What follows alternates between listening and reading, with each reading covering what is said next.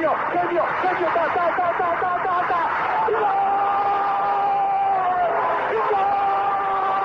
Dennis Bergkamp, Dennis Bergkamp, Dennis Bergkamp neemt de bal aan. Dennis Bergkamp, Dennis Bergkamp, Dennis Bergkamp, Dennis Bergkamp, Dennis Bergkamp. Posse de bola para Portugal, vai Éder, vai Éder, vai Éder, vai Éder, chuta, chuta, chuta! Gol! Gol!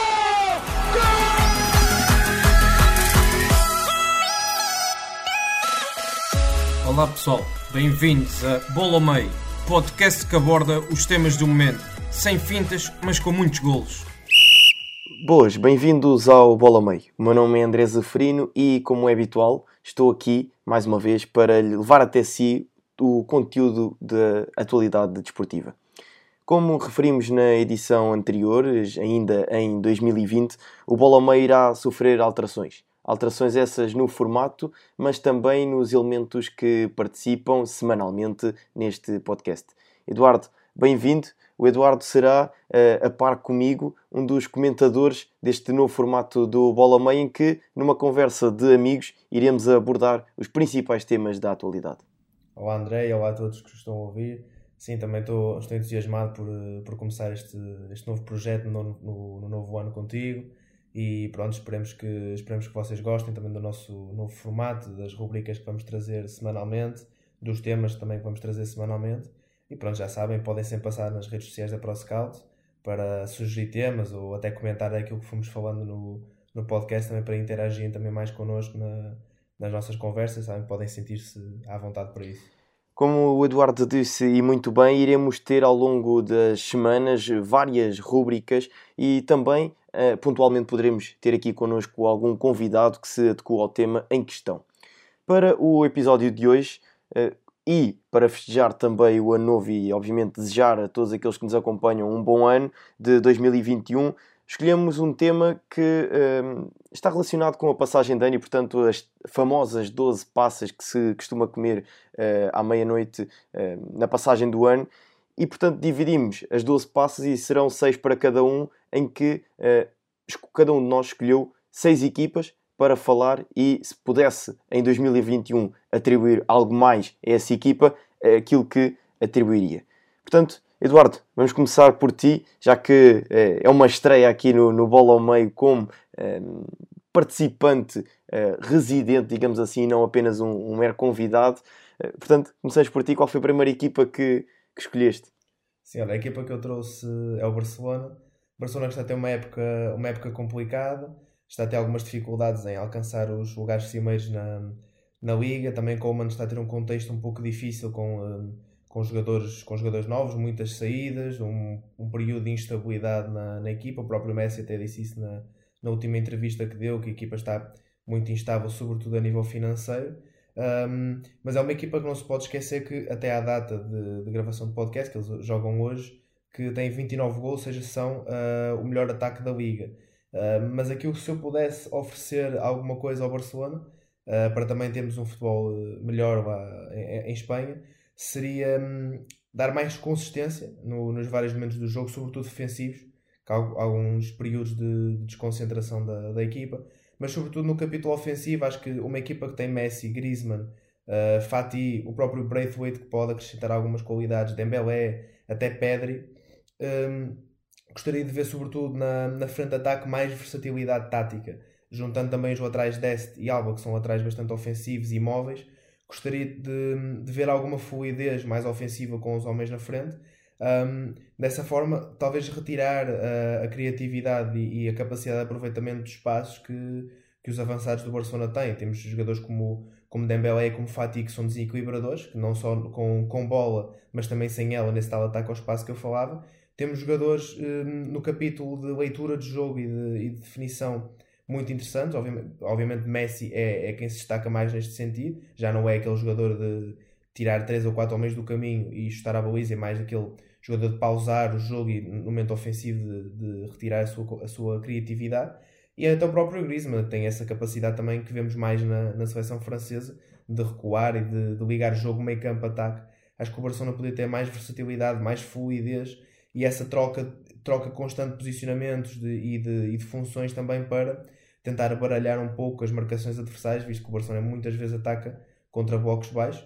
Acho que seria, que seria isso que eu gostava de ver. Gostaria de ver também a adição de, de Ricky Puig no, no, mais vezes no, no 11 titular. Sei perfeitamente que é um jogador que ainda está em formação. Coleman uh, é quem o treina e sabe, sabe bem mais que eu, obviamente, aquilo que ele pode acrescentar e quais são as suas debilidades. Mas vendo os jogos do Barcelona e vendo quando Ricky Puig entra, acho que é um jogador que sem bola é fantástico naquilo que é de naquilo que é a questão de se encontrar, encontrar espaço e de se oferecer como linha de passe e depois com bola também no aspecto de um, criativo e no aspecto do último passe e como consegue encontrar colegas em posições favoráveis. Acho que o Barcelona tem, bem, tem capacidade para, para bem mais, no, sobretudo no capítulo ofensivo, e assim para começar é isto que gostaria de ver na, na equipa de, da Catalunha. Sim, e achas que um, o facto de Lionel Messi e toda a instabilidade em seu redor uh, pode afetar também a equipa, porque estamos a falar da estrela uh, da companhia, Lionel Messi é o craque do, do Barcelona, e portanto quando o, a estrela da equipa não, não está bem e já por diversas vezes tem falado de que quer mesmo sair e abandonar o Barcelona, isso também pode afetar uh, a equipa e todo o psicológico da equipa. Ah, sim, sim, sem dúvida. É, nós temos jogadores como, como o próprio Fatih, que, que certamente vê Messi como um, como um modelo e com, com uma inspiração, até como, tal como Messi viu em, em Ronaldinho e Neymar também se viu um, bocado, um pouco em Messi. Um, acho que no, no, no geral uh, a questão psicológica do grupo não, não estará muito boa. Não, não só a instabilidade de, do presidente ter saído, o, a questão toda do Messi, a instabilidade que deve haver no balneário. Muitos de certeza que estarão com Coman, muitos estarão contra Coman devido ao sucesso da, das suas ideias, à instabilidade dentro do campo. E, e claro, ter, ter a referência, a, a maior figura de sempre do Barcelona, a mostrar que apesar de ok, continuar a dar uh, o seu melhor na equipa, está um pouco, um pouco descontente com, com o projeto, digamos assim, que duvido que esteja descontente com os colegas, está mais descontente com o projeto e com aquilo que o Barcelona se tornou. Acho que afeta certamente uh, o psicológico dos jogadores, e, mas isso também vai trazer mais ao de cima o, o capítulo de liderança de, de Coleman, porque é nestas alturas da adversidade que se deve juntar o grupo e que se deve fazer perceber que, ok, apesar de Messi estar contra, estar contra não, eh, apesar de Messi estar um pouco instável, que continua a dar tudo para a equipa e, assim, e isso ainda torna mais relevante o papel dos outros, no sentido em que os outros também têm que dar mais pela equipa, de forma a como o grupo conseguir alcançar um sucesso coletivo, que acho que no fundo é o mais importante no, neste momento do Barcelona, encontrar estabilidade no, no grupo.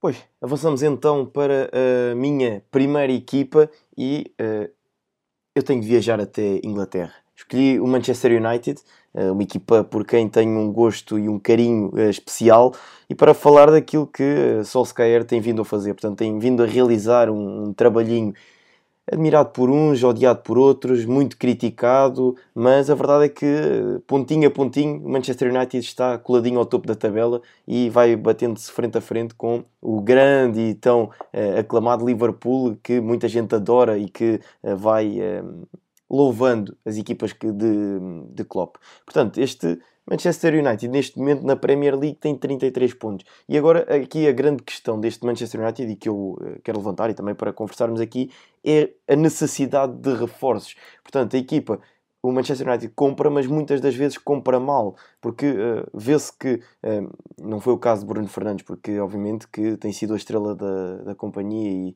uh, Bruno já carregava um pouco o Sporting às costas e foi para, para Manchester e quando se pensava que ia ter uma equipa continua a carregar também o Manchester às costas. Mas pronto. Um, mas a verdade é que, e trouxe aqui quatro nomes que têm sido apontados ao, ao Manchester United. Moisés Caicedo, já se fala o tal médio defensivo que está fechado por 4 milhões de euros proveniente do Independiente del Valle. Depois o defesa direito, o Max Herons do Norwich, de 20 anos também. O Amad Diallo, o extremo de 18 anos da Atalanta, Portanto, são todos jogadores muito jovens, 19, 20, 18 anos. E depois fala-se também de Upamecano. E aqui é o ponto que eu quero tocar, que é a necessidade de reforçar a posição de defesa central. Porque fala-se que pode chegar o Upamecano uh, ao, ao, Manchester United e aí sim, era isso que poderia uh, trazer um, à equipa uma maior estabilidade na posição de defesa central, porque ofensivamente a equipa tem muita qualidade, mas depois em certos momentos acaba por, por quebrar. Eh, eh, e agora, há aqui ainda outro ponto, é que para, para ligar também com aquilo que eu ofereceria a esta equipa de, do Manchester United, que é uh, o facto de um, este ano, na Premier League, o, Manchester United estar a ser uma equipa muito mais resultadista do que aquilo que era o, o ano passado. Se o ano passado, por momentos, viu-se a equipa a praticar um futebol atrativo, um futebol de maior qualidade, este ano a qualidade de jogo não está tão presente, mas estão mais presentes os resultados. E vejamos, este ano conseguiram 10 vitórias em 16 jogos. Na temporada passada, a equipa precisou de 26 jogos para conseguir chegar às 10 vitórias. Portanto, já é um passo assinalável e, é, e acho que é muitas vezes isso que, que é preciso às equipas para darem o, o, tal clique de poderem ou não ser campeões. Portanto, aquilo que eu atribuía este Manchester United, não falando já do título, mas seria um pouco mais de qualidade no seu jogo em si. Acho que é isso que está a faltar um pouco ao, aos Red Devils para, para de facto encantarem e voltarem a ser o, Manchester United que, que habitua tanta gente. Sim, um, eu também, a, propósito dessa questão do tu falaste de, das jornadas que conseguiram, precisaram para alcançar as 10 vitórias, queria te perguntar também se não achas que o contexto também tenha muito a ver com isso, porque temos que ver que agora há Bruno, agora há mais tempo com o Bruno, que é a peça fulcral daquela equipa, a realidade é essa. Um, e o ano passado, por esta altura, não havia Bruno, havia a necessidade de, de um jogador como Bruno, mas não havia Bruno. Ou seja, que papel é que achas que o Bruno teve e, e o contexto em que a equipa se treinou, porque já estão mais habituados àquele estilo de jogo com o Bruno, que está por ser muito influente. Que papel é que vês o contexto comparado à, à época passada? Sim, sim, e a, a, questão que tu levantas é, é, muito pertinente porque os números falam por si. Uh, neste momento, o Bruno no mundo inteiro é o jogador mais influente na, na sua equipa, seja direta ou indiretamente, através de golos ou mesmo através de assistências, é o jogador mais influente no, no jogo da sua equipa em termos de concretização. E depois, aquilo que se via também no, no Sporting, no Bruno, é uma, acredito eu que seja uma das suas principais características, é o seu psicológico muito forte e que acaba por ser uh, também ele contagiante. Portanto, o Bruno é um jogador eletrizante e viu-se um, ehm, o festejo do, do golo dele, que foi algo destacado, um, ehm, frente ao Wolverhampton, em que o, Rashford faz o golo mesmo a terminar no, no famoso Fergie Time, uh, e o Bruno festejou aquele gol de uma forma efusiva. Portanto, também esta sua mentalidade ganhadora é contagiante e acaba por, por também ela trazer resultados e fazer com que os jogadores, mesmo no processo de treino, porque muitas das vezes é importante os jogadores uh, terem mentalidade competitiva no treino. Portanto, eu acredito que o Bruno sim tenha tido um papel importantíssimo em jogo, mas também naquilo que é a mentalidade da equipa e, portanto, neste momento o Manchester United é uma equipa muito mais capaz e uma equipa muito mais perto do sucesso, tendo Bruno e tendo esta mentalidade vencedora. Agora, acho que podemos avançar para aquela que é a tua segunda equipa. Sim, eh, já podemos continuar até na, na Liga Inglesa. Um, aquilo que eu, que eu vinha trazer era o, era o Chelsea. Chelsea que um, a minha equipa preferida em, eh, em Inglaterra acaba por, por ser o Arsenal, também não estava a grande coisa este ano mas um, também tenho um carinho diferente pelo Chelsea, até devido ao sucesso que José Mourinho teve, teve no clube. Um, e é uma equipa que um, aquilo que eu se calhar, um, que eu se calhar pedia era rendimento. Uh, eu sei que é um pouco vago, um pouco geral, mas é, era rendimento é o que eu, é o que eu pediria. E talvez mais talvez mais uh, competência para, para Lampard, porque a grande dúvida que eu tinha para a entrada desta época para o Chelsea não era a qualidade do plantel, não era a profundidade do plantel e a falta de soluções, nem ser um plantel velho ou um plantel jovem, era sim se um, Lampard ia ter mão para o Ferrari, digamos assim. E um, acho que apesar de ter, ter começado minimamente bem, que, hum, que agora está a encontrar muitas dificuldades em, um, em encontrar as melhores soluções técnicas, tá, técnicas não, táticas para, para a equipa, porque é uma equipa que tem tanto talento e, e não se, parece que não se consegue muitas vezes in, in, encontrar dentro do campo e desconcentra-se muitas vezes, perde a concentração. Contra o jogo contra o, Wolves, um, fizeram uma primeira parte muito boa, conseguiram marcar e, e, ir a ganhar por um zero para o intervalo. E a segunda parte desligaram completamente. Isto é impensável numa equipa que joga na, na Premier League com o nível de competitividade que existe, com a qualidade dos adversários que existem. E não é uma equipa que pode, com a qualidade individual que tem, simplesmente desconcentrar-se e, e, e adormecer de, durante o jogo. E, um, e, por exemplo, há questões de, de dinâmicas que eu gostaria de ver diferentes, como, por exemplo, eu não, não acredito que a Verde esteja a jogar na posição mais indicada, numa espécie de 4-3-3 do, do Lampard, jogar a médio centro-direito, não, não acho que seja a melhor posição para retirar as suas qualidades, sobretudo pelo que vimos no, no Leverkusen, ou ele jogava mais à direita, e como eu mais gostei de o ver foi a jogar a falso 9. Claro que a falso 9 não poderia jogar porque há, há Werner, ou, ou Abram, ou Giroud, mas há dinâmicas que se podem criar com, com Werner, visto que Werner é um, é um avançado que jogando no meio faz muitas diagonais para, para a linha e abre muitas vezes, e a Verdes poderia uh, aproveitar esses espaços que Werner criava e também poderia criar uh, espaço e até fazer o último passo para a Werner. Ou seja, há ali duas dinâmicas que, que gostaria de, de ver. Também uma espécie de pedir que esses dois comecem a, a, render um pouco mais, porque são dois, dois jogadores que eu tenho um carinho especial, sobretudo por, por Havertz. E um, no fundo, ver se, se a equipa consegue um, dominar mais os jogos, manter-se concentrada nos, nos 90 minutos. Acho que falta muito essa capacidade de domínio ao Chelsea. Claro que é sempre difícil porque os jogadores vieram de ligas diferentes, têm que se habituar a uma liga nova, treinador novo. Há vários elementos-chave do, do plantel que se têm que habituar uns aos outros. Ou seja, é fácil estar aqui, aqui a criticar, mas também tem que se ver esse, esse aspecto do, do contexto. Mas acho que mesmo tendo esses fatores em conta, pede-se mais a Lampard e, e, veremos o que, é que, o que é que os próximos meses podem trazer. Não acho que, que seja uma questão de reforço, de reforço agora em janeiro, por exemplo.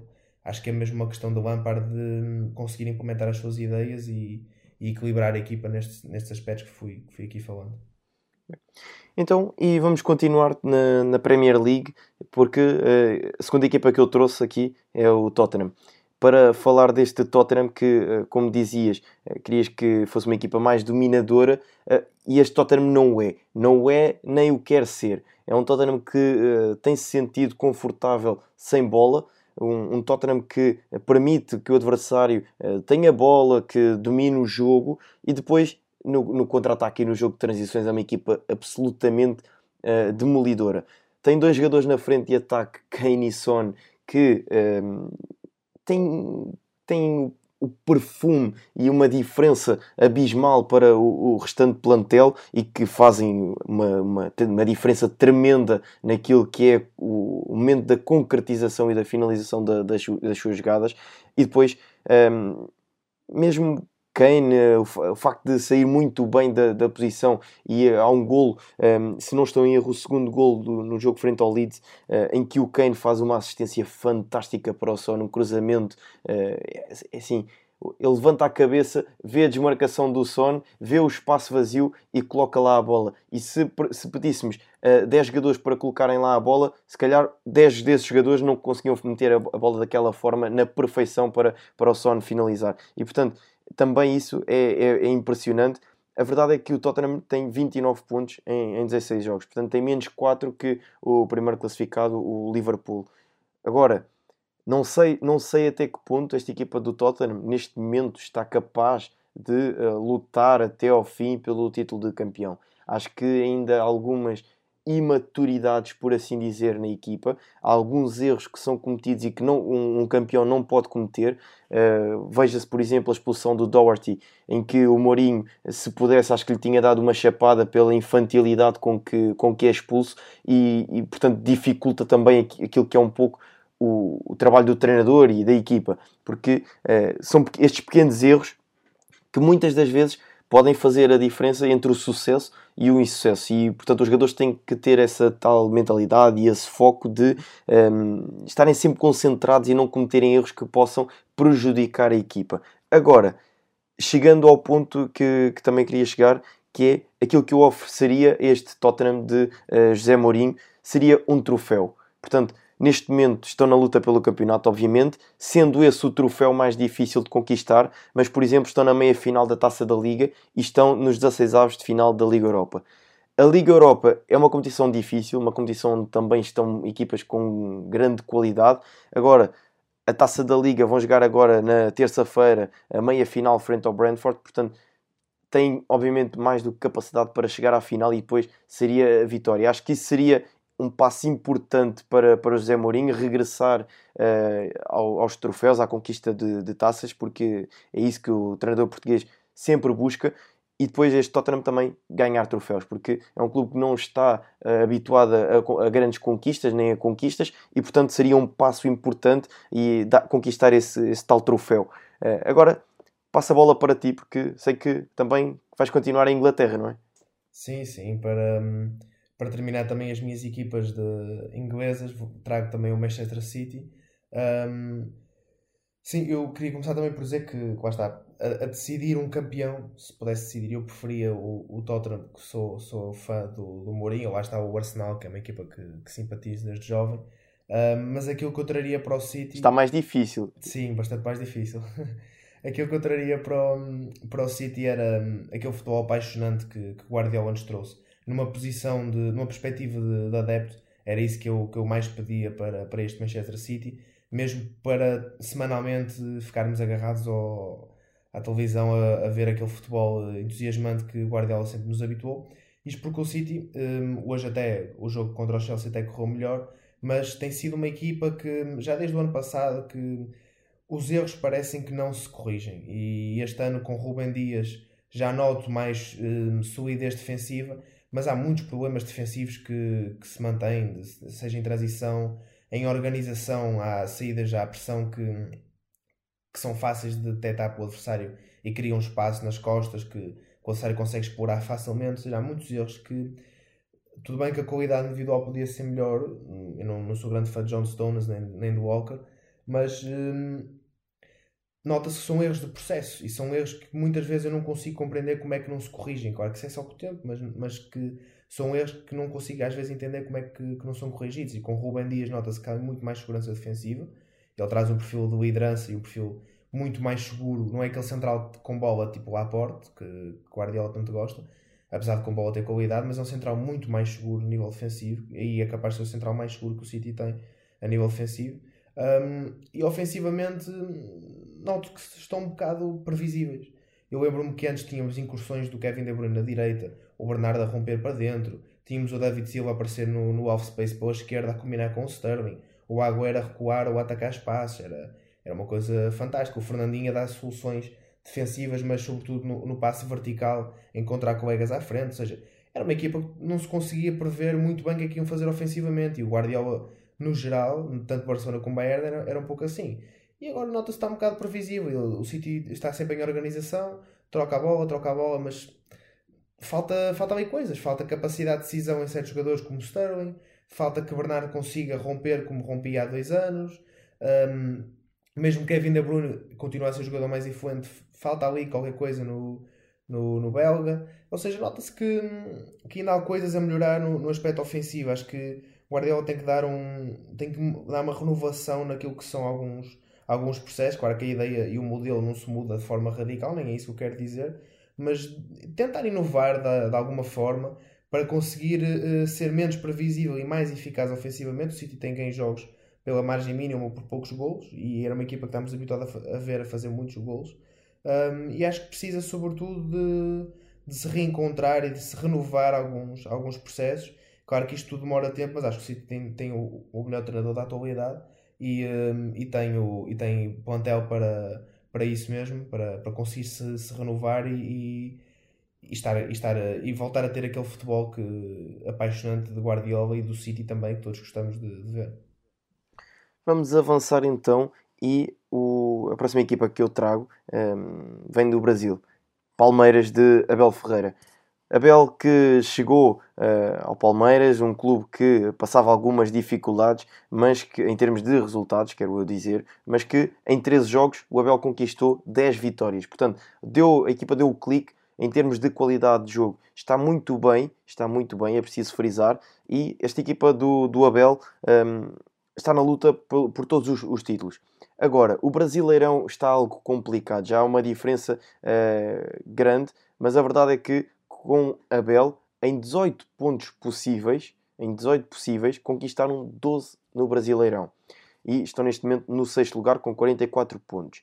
Mas eh, esta equipa do, do Abel está na luta por outras duas competições. A Copa do Brasil, em que venceu um, ehm, agora o América Mineiro por 2-0 e vai disputar a tal final com o Grêmio. E depois está na grande competição, essa sim, tem de ser, e acredito eu que será a aposta do Palmeiras e, e do Abel, que é a Libertadores. E portanto vai jogar já terça-feira a meia final uh, frente ao, ao River Plate, o finalista vencido da última edição, também vencida por um português, na altura Jorge Jesus no, no Flamengo, e uh, depois na possível final, contando que o Palmeiras uh, eliminasse o River Plate, poderá defrontar um Santos ou um Boca Juniors. E portanto, ultrapassando aqui o, o, o, River Plate e não havendo adeptos, porque havendo adeptos seria sempre mais complicado jogar quer com Santos, quer com Boca Juniors. Portanto, serão duas equipas uh, em que, que eu, eu, acredito eu, uh, e atendendo à qualidade de jogo da equipa do, do Palmeiras,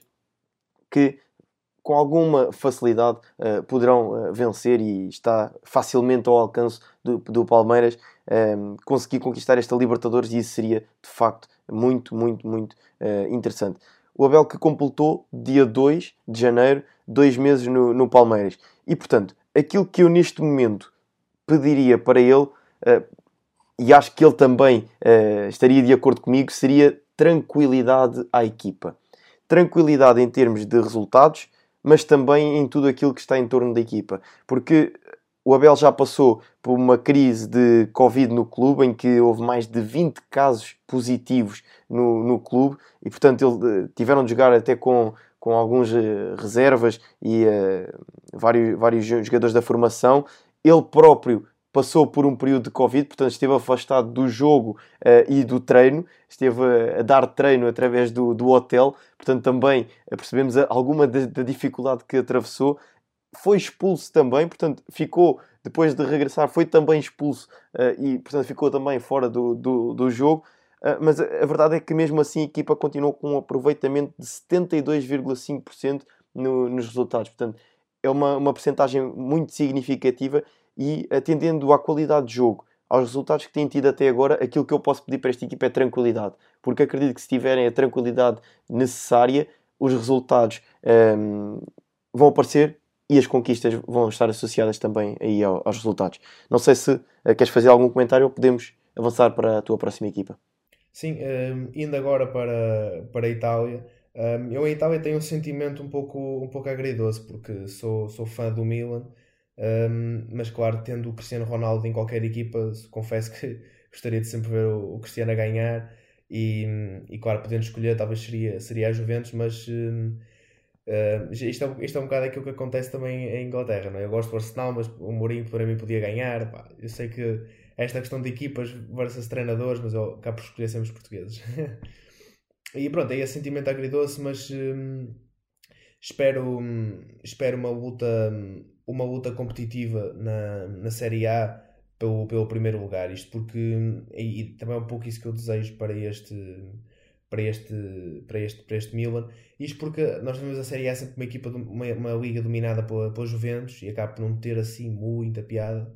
Um, e este ano temos o Inter e o Milan no topo, a Juventus, se não me engano, está em sexto lugar, ou seja, também temos a Roma de, de, de Paulo Fonseca.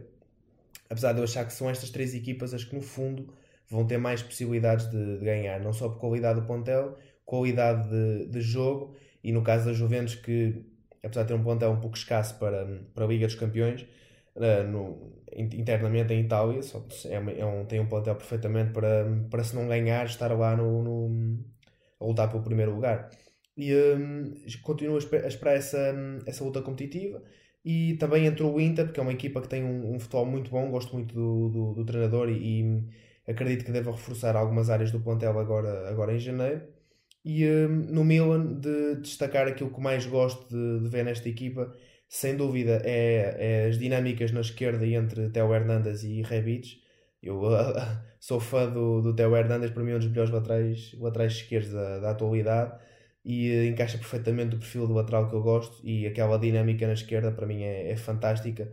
A forma como um abre, um fecha, um ataca ao espaço, o outro define bem é uma coisa que só, só visto é que é, é que é possível de apreciar. Tonali também é um jogador que eu particularmente aprecio já desde os tempos do, do Brecha, tem um perfil de médio que eu, que eu, que eu adoro, a forma faz lembrar o, o Piro em certos aspectos, naquela, aquela capacidade de encontrar espaços em, em posições recuadas e aquele passe bom característico dele é, é um jogador que me enche as medidas. E também destacar Salanoglu, que, que está a ter uma época bastante boa, que nos últimos anos nunca teve assim épocas extraordinárias em termos de qualidade exibicional, digamos, foi um pouco mais constante. Um, agora está a ter uma época, uma época bastante boa, assume completamente o papel de principal criativo da, da equipa, para depois também servir os jogadores, já está nessa dinâmica da esquerda com o Hernandes e Rebic, mas também não esquecer Ibrahimovic, que hum, continua a ser aquele ponta de lança que se a for para ele dificilmente falha, falha o gol. Portanto, neste momento o que eu, o que eu peço é, é entusiasmo nesta equipa, espero continue esta qualidade de futebol, esta dinâmica na esquerda que eu gosto tanto e assim para a Liga no geral também pedir essa competitividade e essa luta saudável entre Milan, Inter e, e Juventus, que eu acredito que sejam os, os três principais favoritos a, a ganhar a Liga. Sim, eu trouxe também uma equipa italiana, a Juve eh, de Cristiano Ronaldo, como disseste e bem. Eh, esta Juve, este ano com Andrea Pirlo, tem sido algo irregular e eu vou já começar por aí porque é isso mesmo que eu quero atribuir à equipa da, das Juventus, é maior regularidade em termos de jogo, mas também em termos de resultados. Isto porque a equipa neste momento está no, no sétimo lugar e tem 24 pontos e, portanto, é algo que ehm, num passado recente não estamos habituados a ver as Juventus no, no sétimo lugar. Portanto, as Juventus é crónica candidata ao título um, ehm, em Itália e, portanto, estes altos e baixos qualitativos têm, uh, têm sido algo negativos e, portanto, Vamos ver até que ponto uh, as ideias de Pirlo vão uh, pegar, portanto, por assim dizer, nesta, nesta Juve.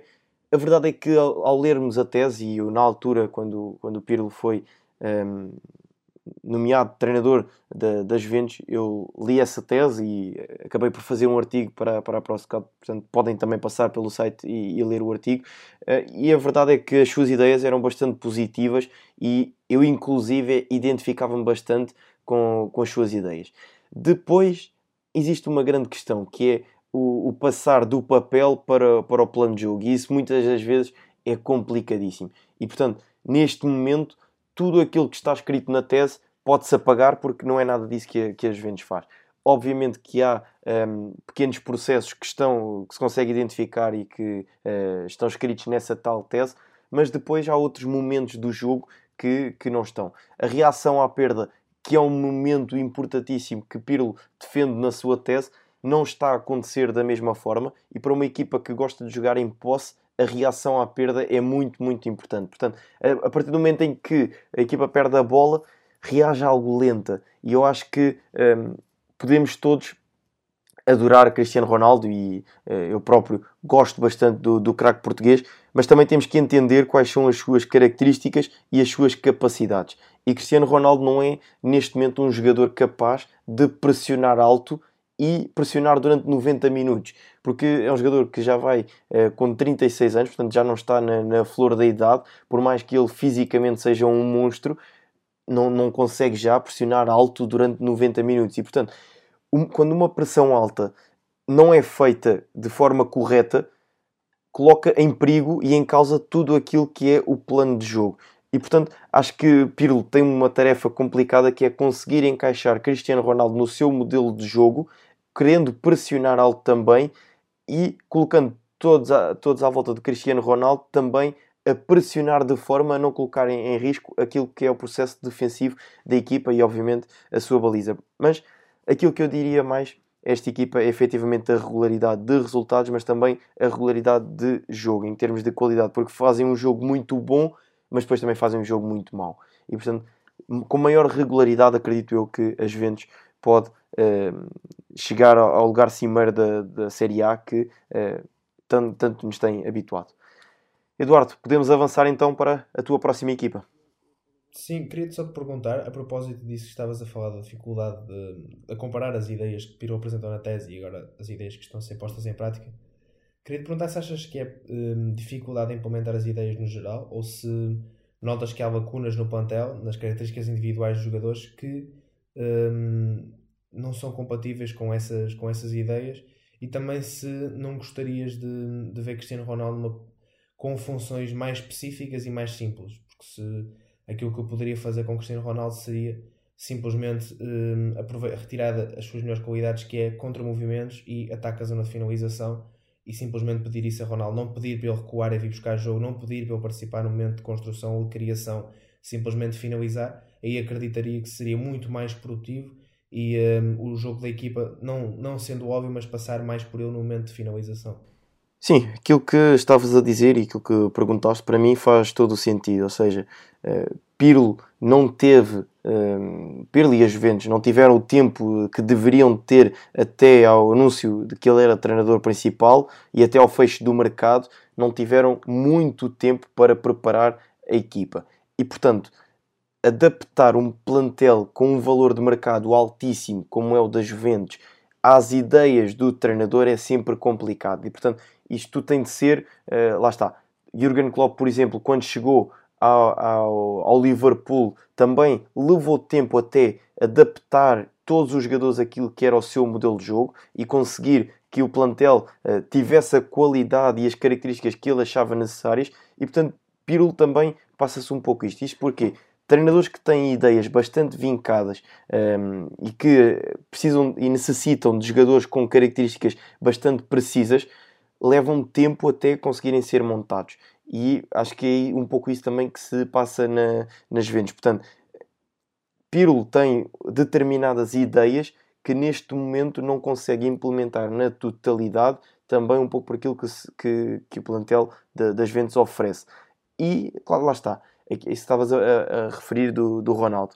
Obviamente que não podemos pedir a Ronaldo, neste momento, que uh, baixe, que construa jogo, Ronaldo tem de estar na área, tem 36 anos de idade e tem de um, retirar aquilo que ele melhor sabe fazer, que é marcar golos. Não podemos pedir ao Ronaldo que ande fora da área. Não, o Ronaldo tem de estar constantemente no interior da área e, mesmo que não seja a marcar, que seja, por exemplo, a arrastar marcações consigo. Eu recordo-me de um gol que me ficou na memória, frente ao Barcelona, em que ele faz uma desmarcação fantástica ao primeiro posto e que arrasta consigo dois jogadores, deixando, um, deixando espaço livre no interior da área e as Juventus faz gol. Portanto, o Ronaldo é uma peça fundamental em qualquer equipa, mas não pode ser no processo criativo, tem de ser no processo de, de finalização.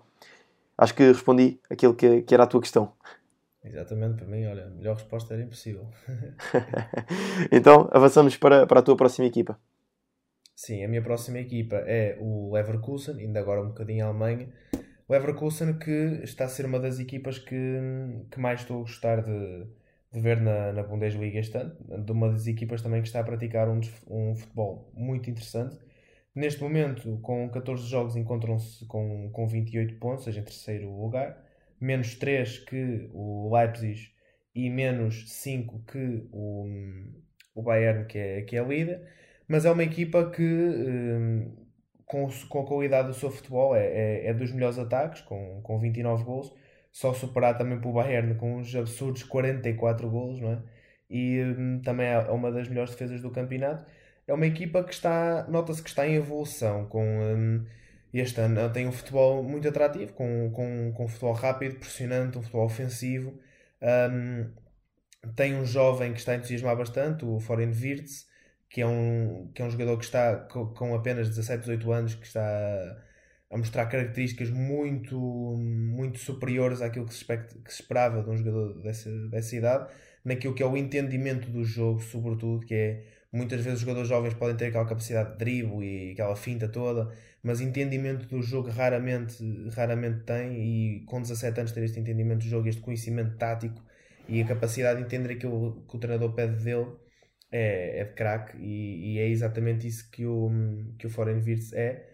Um, e pronto, e, e, aquilo que eu poderia pedir para este Leverkusen é manterem este futebol, uh, este futebol entusiasmante e com essas características que eu já disse, mas uh, precaverem-se um pouco mais no momento defensivo, porque sendo uma equipa pressiona alto, sendo uma equipa que quer jogar no meio campo ofensivo do adversário, tem que se precaver de transição defensiva, tem que se tem que ter processos mais uh, bem estabelecidos, digamos assim, que, que o treinador precisa de, de estabelecer melhores processos. Viu-se, por, por, exemplo, no jogo contra o Bayern, em que eles jogaram, jogaram muito bem, dominaram uh, em certos momentos, certas alturas do jogo. Um, conseguiram até estar, estar, estar por cima e estar a, a, controlar o Bayern e não deixar que o Bayern saísse, mas depois chegou uma altura em que já não conseguiram fazer a transição defensiva de forma correta, nem ter energia suficiente nem a concentração para, para fazer uma boa ocupação de espaços defensivos. E o que aconteceu foi que sofreram dois gols e acabaram por, por depois perder o jogo. Ou seja, é um Leverkusen entusiasmante, é um Leverkusen que tem possibilidade de, de, de ganhar um troféu. Estes não continuam na, na Liga Europa e podem, um, podem ter sucesso nessa competição. Uh, mas é uma equipa que, se melhorar, sobretudo o, o, alguns aspectos defensivos, que pode um, ser uma surpresa uh, na Liga Europa. Duvido que no, no campeonato consiga superar o Bayern, mas na, na Liga Europa pode vir a ser uma surpresa e até na, na, nas competições internas também pode fazer alguma brincadeira. Veremos. Sim, e vamos continuar na Alemanha porque eu trouxe aqui o Borussia de Mönchengladbach, este Borussia de Mönchengladbach treinado por Marco Rose e eh, eu já fiz eh, na temporada passada um artigo, eh, uma análise tática à, à, sua equipa e na altura, eh, se não estou eh, em erro, eh, o artigo tinha como título camaleão tático ou algo assim do género. Isto porque a equipa muda bastante o seu sistema de jogo. Por vezes até dentro do próprio jogo. E isso é muito interessante também, algo que um, se vê muito no, no Leipzig, uh, porque uh, Marco Rose teve passagens pelo grupo Red Bull. Ele uh, treinou o Salzburgo e, portanto, muitos dos treinadores que passam pelo grupo Red Bull trazem consigo esta, esta ideia, ou seja, tem um modelo de jogo, não tem um sistema tático. E isso é muito interessante de se ver. Gosto muito de, de equipas que uh, jogam neste, neste, neste tipo de forma de, de, jogar, neste jogar, por assim dizer. E portanto, este Borussia de Mönchengladbach, aliás, uh, está neste momento no, no sétimo lugar, uh, tem 21 pontos. Não está a fazer uma época por aí além. Não, não está. Mas em termos de jogo, é uma equipa que joga muito, uma equipa que dá gosto de ver jogar. E depois, um, aquilo que eu, que eu pediria, e lá está, aquilo que eu poderia oferecer a esta equipa seria uma maior eficácia. Isto porque trouxe aqui um pequeno exemplo no, no último jogo frente à Arminia Bielefeld, a equipa fez 24 remates e apenas um golo. Portanto, com 24 remates, foi um massacre que deram uh, ao adversário e depois fazem apenas um golo, ganham por um zero. Portanto, com maior eficácia e maior concretização daquilo que é o seu jogar e o, o seu processo ofensivo, esta equipa do Borussia de Mönchengladbach não estaria num sétimo lugar, estaria muito mais acima na tabela classificativa e também seria uma equipa que na, na Champions League, porque está nos oitavos de final da Champions League e é importante frisar isso, vai defrontar o Manchester City. Eu uh, estou bastante curioso para ver o que é que esta equipa pode oferecer um, ainda no decorrer desta temporada. Estou também curioso para ver se vão buscar algum avançado que consiga uh, materializar muitas destas oportunidades em golo. Estou curioso para ver como é que será a sua movimentação no mercado. Tem Brilliant Bolo, que é um, é um avançado que eu gosto, mas que tem falhado, tem pecado muito na, na hora de finalizar eh, as jogadas. Uh, mas estou curioso, porque esta equipa uh, humilhou, se é que se pode dizer assim, o Shakhtar Donetsk, que o Shakhtar é uma equipa que joga muito bem, uh, do Luís Castro. Esta na edição da Champions League venceram por 6-0 e depois por 4-0. Portanto, dois resultados que não condizem com aquilo que tem sido o trabalho de, de Luís Castro e aquilo que o Shakhtar tem apresentado na, nas competições europeias, mas lá está. Esta equipa do Borussia de Mönchengladbach nestes dois jogos conseguiu concretizar e, portanto, um, ehm, não olhando aquilo que é o, a temporada toda do, do Borussia de Mönchengladbach, estes resultados poderiam ter aparecido em inúmeros jogos. Bastava que concretizassem as suas oportunidades de gol. E, portanto, era mesmo isso, a eficácia que eu poderia oferecer a esta equipa do Borussia de Mönchengladbach e vamos ver o que é que podem oferecer até ao final da época. Eduardo, vamos avançar então para, para mais uma equipa das tuas? Sim, um eu trago também o, o PSG, um, agora com, um, com o novo treinador, com Pochettino. Um, curiosidade também para, para ver como, como Pochettino vai, vai entrar e, e, como é que se vai sair neste, neste, neste, neste novo desafio.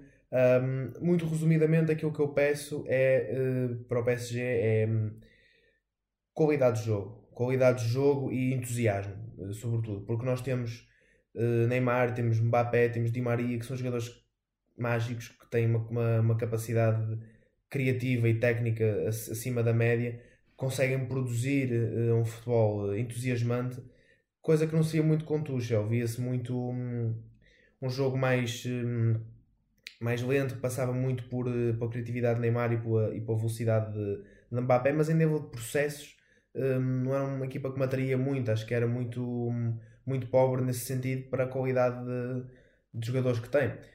Um, e, e aquilo que eu quero ver em Pochettino é não só um, se a sua formação preferida, o seu 4-2-3-1, o seu 4-3-3, se vai ser compatível com, com o plantel, eu acredito que sim.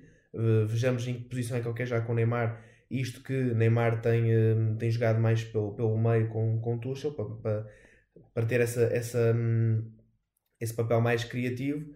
Um, acho que sim, acho que é compatível, acho que há um bom plantel, acho que é um bom plantel, apesar de ter várias lacunas. Eu acho que uma equipa com o dinheiro do PSG e uma equipa que também tem o aspecto de feio financeiro, mas uma equipa que claramente só quer ganhar a Champions porque a Liga, em condições normais e, e sem querer desvalorizar as outras equipas, é um passeio. Não, não, consigo imaginar como é que se buscar jogadores como, como, como Rafinha e, e até como a lateral esquerda acaba por ser Cruzavá, etc são jogadores maus, mas acho que para, para nível de Liga dos Campeões, não só para qualidade, mas também para experiência, acho que, que, se pede mais.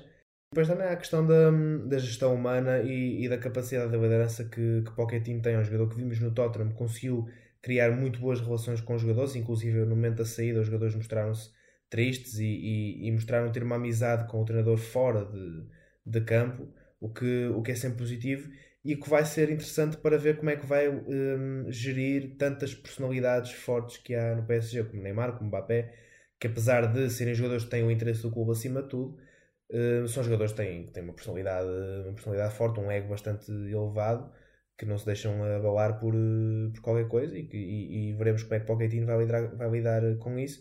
E um, veremos finalmente o PSG encontra um rumo, no sentido em que nota-se muito a mudança de treinador, há jogadores que, que vão entrando que não, não, não consigo ver a fazerem muito sentido e a acrescentarem aquela qualidade necessária para a Liga dos Campeões, apesar do ano passado terem chegado à final, apesar de ter sido um ano atípico. Um, e, e, veremos se Pochettino vai ter tempo para, para, para construir uma, uma equipa à sua medida, porque se, uh, se tiver esse tempo e se mantiver Neymar e Mbappé, acho que daqui a uns anos vamos ver o PSG a ganhar a Liga dos Campeões. Sim, e podemos avançar então para a última equipa e uh, a minha última equipa é de Espanha, trata-se do Atlético Madrid. Atlético Madrid esse que neste momento é líder da La Liga uh, e em 15 jogos conquistou 38 pontos, uh, já contando com o jogo desta, desta jornada. E aqui a maior questão que, que se tem levantado em torno desta equipa do Atlético Madrid é tal qualidade de jogo. Simeone não tem um jogo atrativo, não, não tem, mas tem um, um estilo de jogo que é resultadista. Portanto, é um treinador que um, tem resultados, tem sucessos e, obviamente, podemos estabelecer um antes e um depois de Diego Simeone e, para mim, é brutal a diferença uh, que existia no Atlético Madrid. Uh, um Atlético Madrid que não contava um, para o Totobola, como se costuma dizer, portanto, não contava sequer para a luta do título. E com Simeone é um Atlético Madrid que passa a contar para o título, para as contas do título. E isso é muito importante para, para os adeptos do, do Atlético Madrid. Agora, esta equipa hum, trata-se de hum, uma equipa muito sólida do ponto de vista defensivo. E acho que isso é, é muito interessante. Eles sofrem muitos poucos golos na, na La Liga e, portanto, quando uma equipa sofre poucos gols, está sempre mais perto de, de alcançar a vitória. E depois lá na frente tem um, um menino um, ehm, chamado Luís Soares que uh, também personifica um pouco aquilo que falaste há pouco que, que, vem de Barcelona. Portanto, personifica aquilo que é o barco à deriva uh, da equipa catalã. Como é que eu questiono é como é que se deixa sair um avançado como Luís Soares quando para mim, não há melhor nem de perto nem de longe no plantel do Barcelona. Nem foram buscar ninguém, nem de perto nem de longe, com a qualidade de Luís Soares e que uh, dispensaram-no porque não, não, não encaixava no nosso modelo de jogo ou no modelo de coma, não, não sei. Não consigo mesmo entender como é que se dispensa Luís Soares. E ele já leva 9 golos e, portanto, uh, com esses 9 golos está só a ajudar o Atlético Madrid uh, a ter mais 13 pontos no campeonato que o Barcelona. Portanto, também custa-me um bocadinho a perceber algumas das decisões que, que estão a ser tomadas. Enfim, para o Atlético Madrid foi um tesouro, foi espetacular. Acho que ninguém em Madrid ficou chateado com a, a dispensa do, do Soares e, e aproveitaram-no da, da, melhor forma. Ele está a render, está a ter rendimento, e, e depois também há outro menino que uh, lá na frente está, está a implorar pela titularidade e Simeone tem, tem que deixar jogar, que chama-se João Félix, e que esta temporada uh, está a, a, subir de rendimento e está-se a tornar um jogador cada vez mais importante nesta equipa do Atlético Madrid. Uh, se já gostava dele nos tempos do, do Benfica, uh, agora o, o, seu jogo está, está cada vez a tornar-se mais importante para, para a equipa e ainda fez um, no último jogo mais uma assistência para, para o Soares marcar e portanto também esta, esta dupla de ataque está-se a tornar cada vez mais importante. Portanto, aquilo que eu poderia oferecer ao, ao Atlético de Madrid uh, seria o campeonato. Conquistar novamente o campeonato seria uma peça importantíssima para Diego Simeone e para afastar eh, todos os corvos que, que pairam aqui uh, em torno de, de, Simeone e de Atlético de Madrid, um, ehm, dizendo e criticando eternamente o estilo de jogo de, de Diego Simeone. Posso não identificar-me com o, o, seu estilo de jogo, mas tenho que, tenho que louvar aquilo que Simeone fez pelo Atlético Madrid e aquilo que continua a fazer por, por, este clube, porque esta equipa passou a contar para o campeonato e, e está muito mais perto de, de, de, conquistas. Portanto, termino assim com, com o Atlético Madrid. Não sei se tens mais alguma coisa a, a acrescentar um, eh, ou se podemos encerrar mesmo aqui o podcast. Sim, uh, concordo com isso que disseste do, do Simeone. De facto, há um, há um antes e um pós Atlético Madrid com, com Simeone mas a realidade é que hum, não sofrer gols é, é, muito importante e eu valorizo bastante o aspecto defensivo e vai um, pouco ao encontro daquilo que eu acho do Tottenham de Mourinho e até do Inter do, do Conte. Mas a realidade é que para ganhar jogos também é preciso marcar gols e, e o Atlético Madrid é uma equipa que o processo ofensivo é pobre e, e não se compreende muito com, com a qualidade de, de jogadores que há, como Correa, como Emar, como Félix, como Ferreira Carrasco, como Soares, que muitas vezes privilegiem mais uma ocupação de espaços e um, mais, e um equilíbrio maior e deixar Félix no banco do que ter um, um jogador que, a nível de criatividade, é dos melhores do mundo. E, e, são coisas que eu não consigo bem compreender no Simeone. Acho que o treinador tem que evoluir, tem que se renovar e, e evoluir. Quando eu digo renovar, não é mudar as ideias completamente, mas é ir renovando certos aspectos das suas ideias. Um ponto aquilo que também falo no início do podcast do, sobre o Guardiola. Ir mudando alguns aspectos e melhorando, evoluindo. E é isso que eu noto que o Simeone não faz. Como é que uma equipa que tem, que tem poderio ofensivo que tem, tem um craque como o Félix que é um cérebro naquela, naquele, naquele plantel, não retira, não consegue retirar dele as suas, as suas melhores capacidades. Está a conseguir no sentido em que ele consegue render uh, na maior parte dos jogos, mas mesmo assim falta ali aquele clique do, falta aquele clique nas instruções que se dá ao Félix, porque sabes que ele rende porque tem um entendimento do jogo acima de qualquer outra equipa na, na, em campo. Agora, com instruções ainda uh, mais específicas, acho que seria, um, acho que daria aquele, aquele salto que, que, que, precisa de dar. E acho que Simeone precisa de, de evoluir esse processo ofensivo para conseguir. Um, se ele evoluir esse processo ofensivo, acho que ninguém lhe tira uh, o campeonato este ano e até a taça, acredito ninguém lhe tira. Não vejo o Real Madrid com o Barcelona muito menos, não vejo o Real Madrid com consistência para, para ser campeão apesar que o ano passado nos surpreendeu, é, é, é óbvio. Vejo um Sevilha também como rival, mas de resto vejo, vejo o Atlético a ter essas possibilidades de, de ganhar o campeonato. Sim, só de deixar uma, uma pequena chega, uh, porque vou ter que, que, discordar aqui em parte contigo, e porque também faz parte, mas causa-me alguma confusão como é que também se acusa tanto o Simeone de um, ehm, descurar aqui o processo ofensivo e não estou a dizer em termos de qualidade de jogo, porque um, ehm, acho que sim, aí concordo contigo, porque é uma equipa que poderia dar muito mais ofensivamente, sim, mas neste momento eles no campeonato têm 29 golos marcados. E portanto o Real Madrid é apenas a única equipa com mais golos marcados e tem apenas mais um. E tem mais dois jogos, portanto o que é que isto quer dizer? Com 29 gols marcados em 15 jogos e, e, e, portanto, sendo o segundo melhor ataque do campeonato, com menos um gol que um adversário que tem mais dois jogos já realizados, não posso dizer que seja um mau ataque. Portanto, uh, olhando também para aquilo que é o Barcelona, porque obviamente temos que comparar com o Real Madrid e Barcelona em Espanha. O Barcelona também tem 29 gols marcados nos mesmos 15 jogos. Portanto, acho que em termos de gols marcados, não, não é uma equipa que, que, que dista assim tanto daquilo que uh, se deve exigir de uma equipa. Agora, se poderia mudar o seu, se, o seu sistema de jogo, o seu modelo de jogo uh, e evoluir, sim, acho que sim, acho que poderia. Mas também, se o treinador se sente confortável nesse, nesse modelo de jogo, nesse jogar, e se esse jogar também traz resultados, aí acho que não se pode também uh, pedir tanto e uh, implorar tanto para que um treinador abdique daquilo que são as suas ideias, desde que tenha resultados. Para mim, acho que todo, todos os modelos de jogo, todos os sistemas são defensáveis desde que haja resultados. E a partir do momento em que Simeone tem esses mesmos resultados, não podemos implorar para que abdique um, ehm, do, do seu, das suas ideias e daquilo que são os seus princípios, porque acho que isso também, a partir do momento em que um treinador abdica daquilo que acredita, daquilo que são os seus princípios de jogo, é meio caminho andado para, para o insucesso da sua equipa.